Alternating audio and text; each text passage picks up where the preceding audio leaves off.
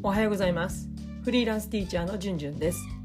今日もポッドキャスト YouTube に遊びに来てくれてありがとうございます。このチャンネルはフリーランスティーチャーじゅんじゅんが考える学級経営教師の働き方生き方について発信しています。今回のテーマは1学期振り返り。スーパーティーチャーはいらない。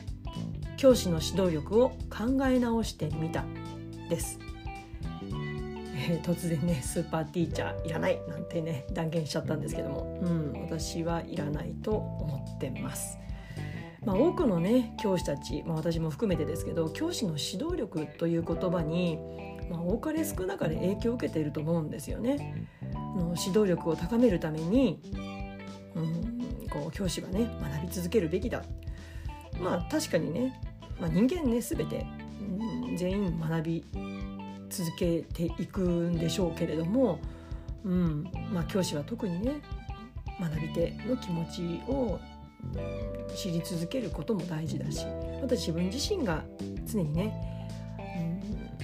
うん、学習者であるっていうことはすごく大事なことだからこそさまざまな研修会や勉強会が開催されているんだと思うんですね。まあそういった内容も私は、うんこれまでのポッドキャストや YouTube でも発信してきました。ですが私はむやみに教師の指導力とか高い指導力まああまりね言わないけど低い指導力って、まあ、高いがあるってことは低いってこともですからねそういった言葉にねこう踊らされることなく多くの先生たちがまず自分の良さに目を向けてそれを生かすことにフォーカスしてほしいし私はフォーカスしたいと思うんですね。そしてじゃあどんな教師集団みんながスーパーティーチャーである必要はない。だとしたらどんな教師集団が理想なのか。その辺りを私の考えを今日はシェアしていきたいと思います。まあ、過去の私のようにねやっぱり教師って何でもできる人が求められているんだ。自分もそうならなきゃって考えてきたんですけども、まあ、今現在そうやって感じてる方やそしてまあこれからねもう未知の世界のこの学校という場所に教師になろうとしている方それを目指している方そして一人一人の担任教師をどの学年に配置してどのメンバーと組ませるか。まあ、そういったことを考える管理職の方や教員をね採用される人事の方人事に関わる方にもぜひ聞いていただきたい内容になってます。まあ、もしね少しでもなるほどなと共感していただけたり、まあ、共感とまではいかなくってもあこの考え方うん面白いねとか、うんまあ、そんな風に思っていただけたらぜひ SNS にシェアしていただければと思います。よろしくお願いします。それでは行ってみましょう。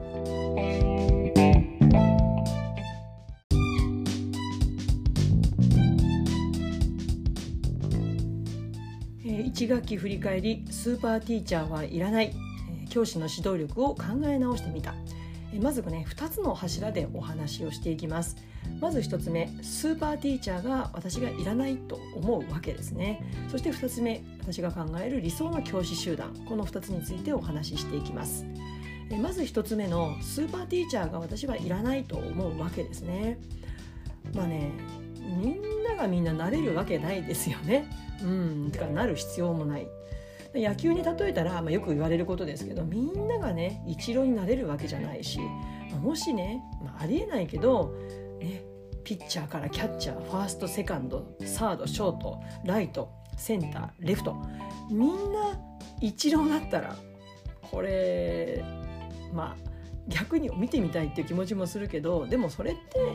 つまらないですよね。だから学校だってね4番バッターばかりが集まったら、まあ、どこの組織もそうだけど、ね、何でもできちゃう4番バッターばかりホームランバッターばかりが集まったらまとまるものもまとまらないわけですよね。だから私が、まあ、これまでね周りの同僚とか管理職、まあ、勉強会などで出会った方たちとの会話の中でこうなんか4番バッターつまり一目置かれてる人うん、つまり指導力があると周囲から認識されている人っていうのは、まあ、学級経営とか個に対応する力保護者対応などに力を、まあ、存分に発揮されている方、うん、成果を上げている人たちが多かったように感じています。まあね細かいことで言えば教室掲示が整備されているとかね教室がいつも綺麗だとか整っているとか、うん、あとは懲戒などでねもう死後なく話をねきちんと聞いてるクラスだとかあとは掃除を積極的に行ってるクラスとか、まあ、つまり目に見えるところが整ってる、まあ、分かりやすいこう大人から見た美しさ整然としている状態、まあ、意欲的な姿、まあ、そういったところからだけでその教師の指導力の高さが測られていたように感じるんですね。まあ、でもねよく考えてみたら、まあ、掃除は積極的にするのが、まあ、当たり前っちゃ当たり前ですよね。まあ、そうじゃないのが実態なんだけれども、うんまあ、教室も整備されているのも、まあ、それはそれで当たり前。うんなんかこうベースの部分だけで、まあ、そこから全てが始まるのにベースを整うからベースが整ってるから指導力があるっていうのはちょっと私なんか違うんじゃないかなって思うんですよね。でもね例えばその年は子どもたちとの関係がたまたまうまくいって、まあ、個別対応も保護者対応もうまくいってたとしますよ。で教室も整備されて懲戒で落ち着いた態度で臨んで掃除も意欲的に行っていたクラスを担任していた教師が翌年同じようにうまくいくとは限らない。これねもう随分前から言われてますけど本当によくある話なんですよ今では。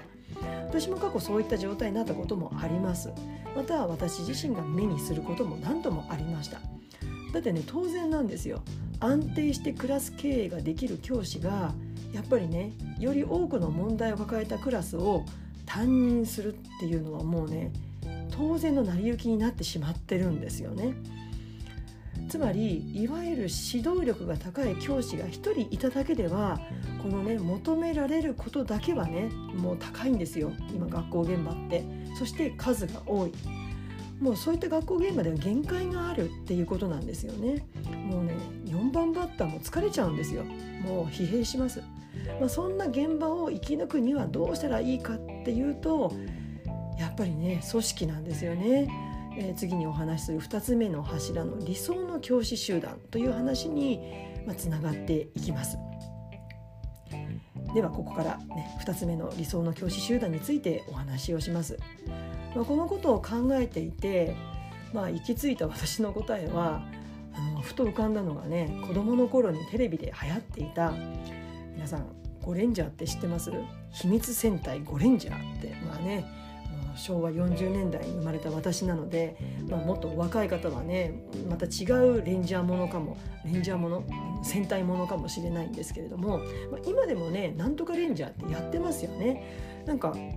数年前の子供たちが言ったらシンカリオンとかなんか今やってんのかな、まあ、そういったことでもうずっとね引き継がれてると思うんですけれどもでもねあのメンバーというかあのグループあのチームが私は理想なんじゃないかなって思ったんですね。あの私の世代でいうとこの秘密戦隊5レンジャー赤レンジャー青レンジャー緑レンジャーだったかなで桃レンジャーキレンジャーっていうのがいたわけですよ。この5人のキャラクターにねちょっと注目してみてください。この5人のキャラクターがメンバーが揃って初めてねチームとしてパワーを発揮するんじゃないかなと思うんですね。まあこの赤レンジャーこれはねリーダーですよね。情熱を持ってチームを引っ張る人。まあ、戦略も練れるでもどちらかというと情に厚く人望もある、まあ、そんなイメージのキャラクターですね、まあ、ヒーローですよねそして青レンジャ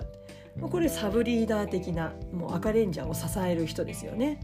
どちらかというと冷静沈着もう戦略も立てられて的確な指示が出せるただクールなのでこう人との関わりはそっけない、まあ、そんなイメージのキャラクターですね。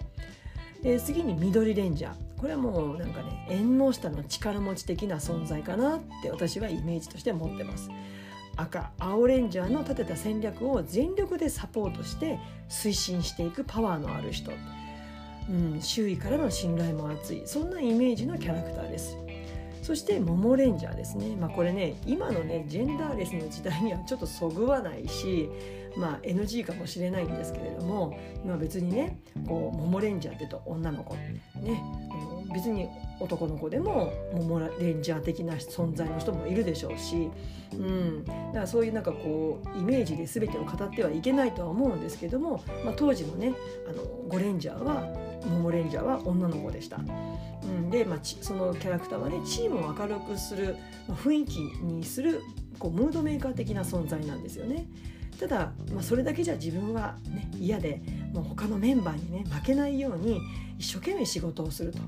うん、で足りないパワーもあるんだけれどもでも自分ができることを精一杯やろうとする。そんなキャラクターですね。